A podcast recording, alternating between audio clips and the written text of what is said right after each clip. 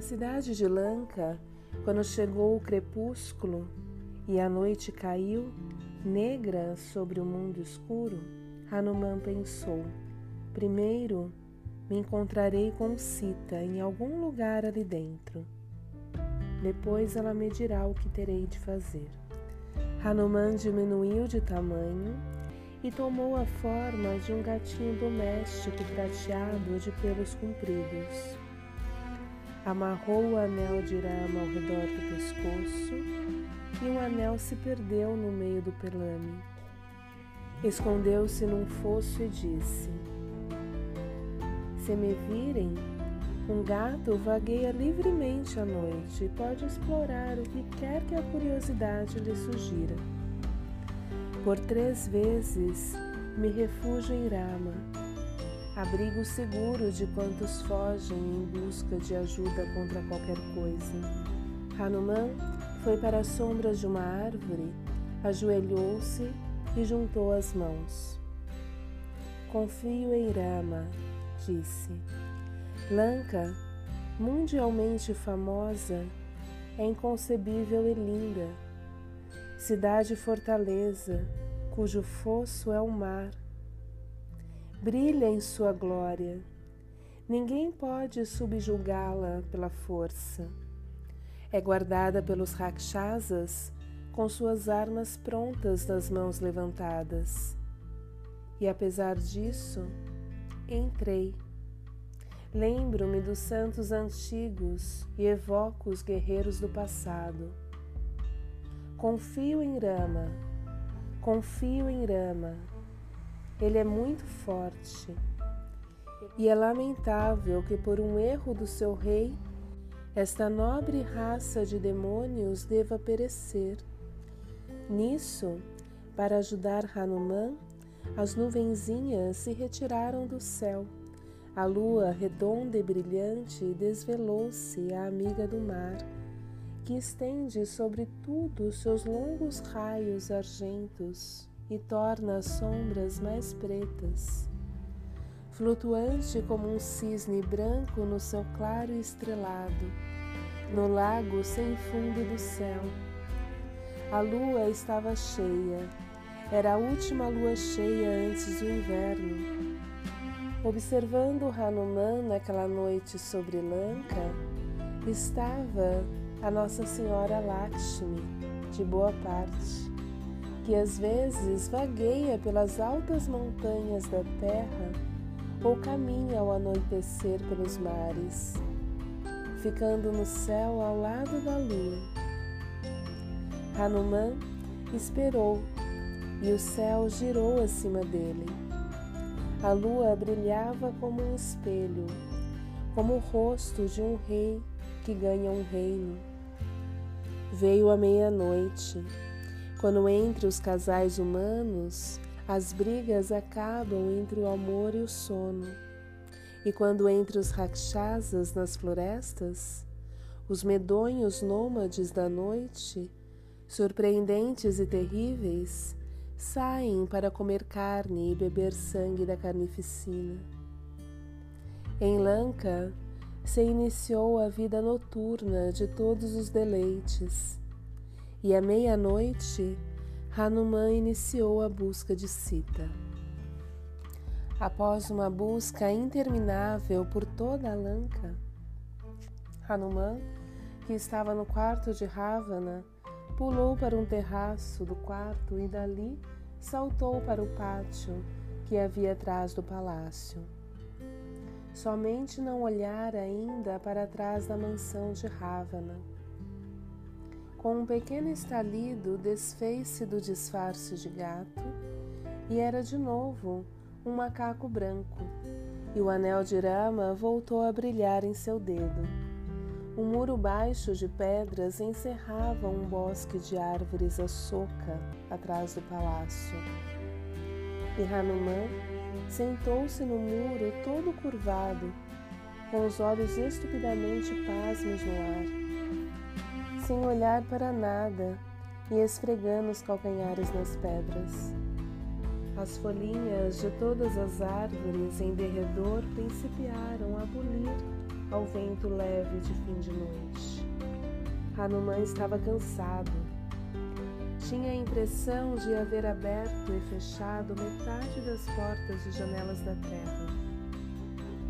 Examinara salas, tocas, buracos, até debaixo d'água, no fundo dos lagos e lagos de Lanka. Não encontrara Sita. Reteve a respiração por um longo momento e depois suspirou. Falava consigo mesmo e dirigia-se aos jardins vazios.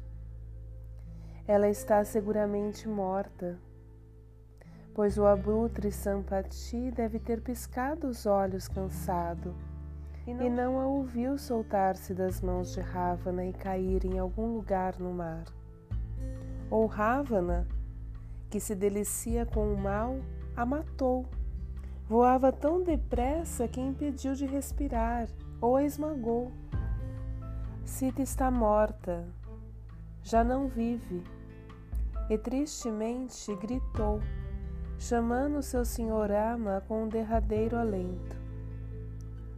Lágrimas desceram dos olhos amarelados de Hanuman e lhes escorreram pelo rosto vermelho. Suas palavras ficaram sufocantemente molhadas. Ele retorceu as mãos, sacudiu a cabeça e abanou a cauda. Ah, quanta infelicidade! Que dor, que fracasso! Não posso voltar sem nada para dizer a Rama. Nunca mais rirei, nem brincarei com os meus amigos das florestas, nem correrei pelas árvores Perdi toda a minha habilidade na busca. Minha bela grinalda de fama expirou. Oh, não posso suportá-lo. Morrerei. Cada palavra de todo esse discurso vazio atravessou o ar e foi parar nos longos ouvidos de Vaio, senhor do vento e amante da chuva que limpa o ar. Vai o quedou-se atrás dos ventos dos mundos. Suspirou, mexeu e começou a sussurrar para o filho Hanuman. O macaco infeliz jazia dobrado ao meio sobre o muro baixo, soluçando e esfregando os olhos.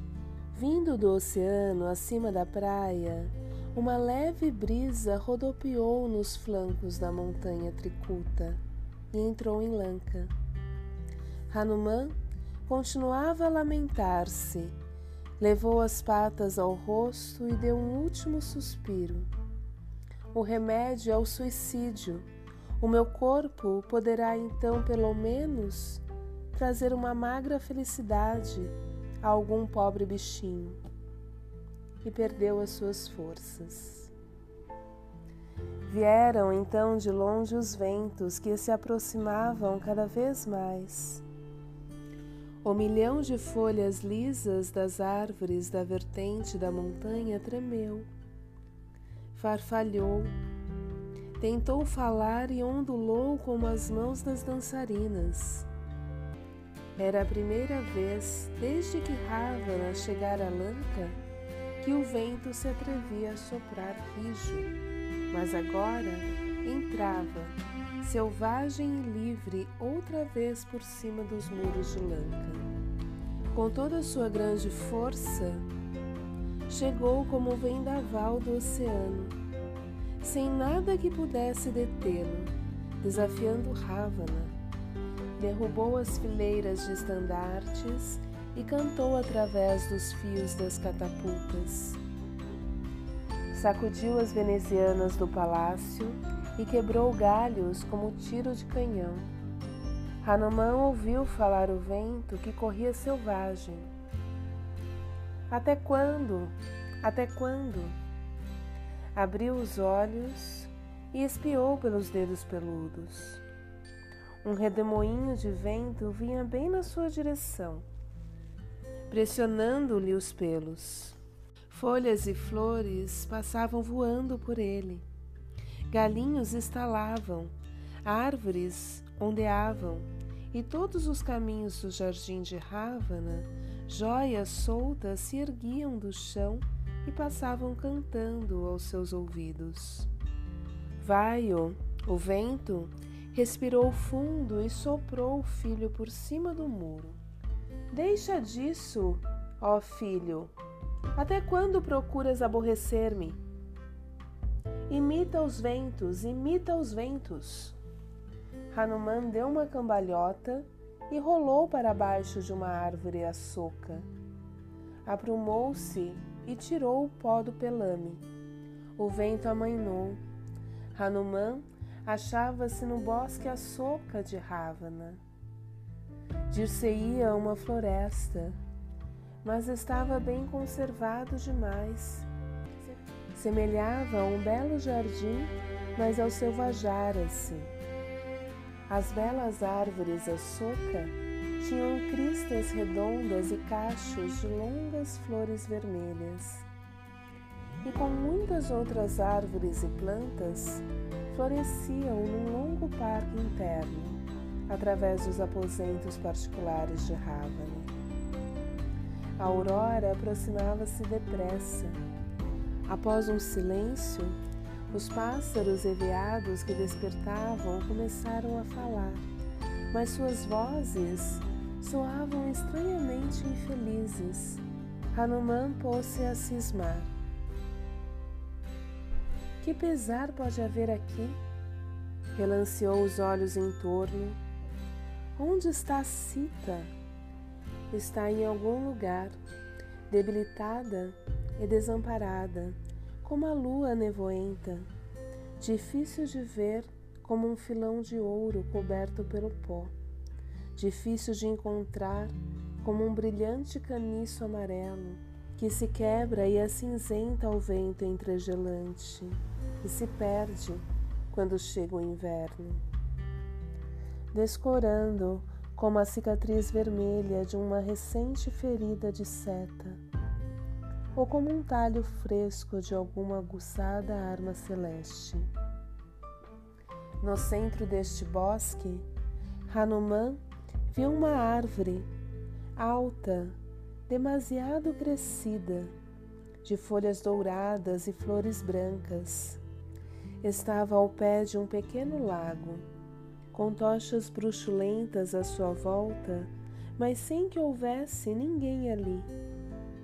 E quando a noite partiu e o sol se ergueu do mar, tropeçou na árvore e escondeu-se entre as folhas, deitando-se ao longo de um galho robusto e pensando. Sita sempre gostou de andar pelas matas e banhar-se em pequenos lagos como este entre criaturas selvagens. Logo, logo poderá estar aqui ao nascer do sol. Todas as estrelas do céu podem cair e a terra pode partir-se. O fogo pode arder frio e as águas podem correr montanha acima. Mas Sita nunca se aparta de Rama. Ora, ama, o pequeno lago abaixo de Hanuman refletia claramente o mundo na calma do romper do dia e a luz do sol, descendendo do cume da montanha Tricuta, viajava, rápida para Lanka, e lampejava nos muros dourados da cidade. Na manhã quieta, Hanuman ouviu os sacerdotes rakshasas no interior dos seus templos, cantando para receber a luz vinda do céu. Então no quarto de dormir de Ravana, os tambores começaram a rufar, os aludes se puseram a tocar e os bardos de Lanka entoaram cânticos de louvor para o despertar do rei. Todas as manhãs, quando acordava, a primeira coisa que Ravana, o rei dos demônios, pensava era em Sita, reduzida ao seu cativeiro.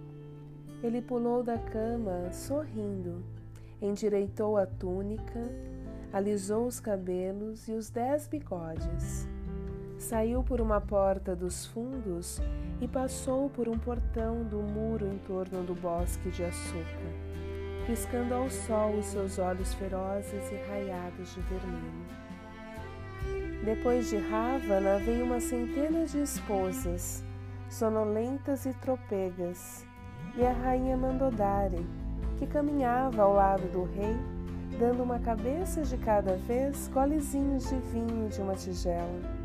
Hanuman, vendo Ravana comandando a marcha, sacudiu-se e reduziu seu próprio tamanho até não ser maior do que a palma da mão, e marinou pelas árvores sem sapa até chegar a um galho mais alto.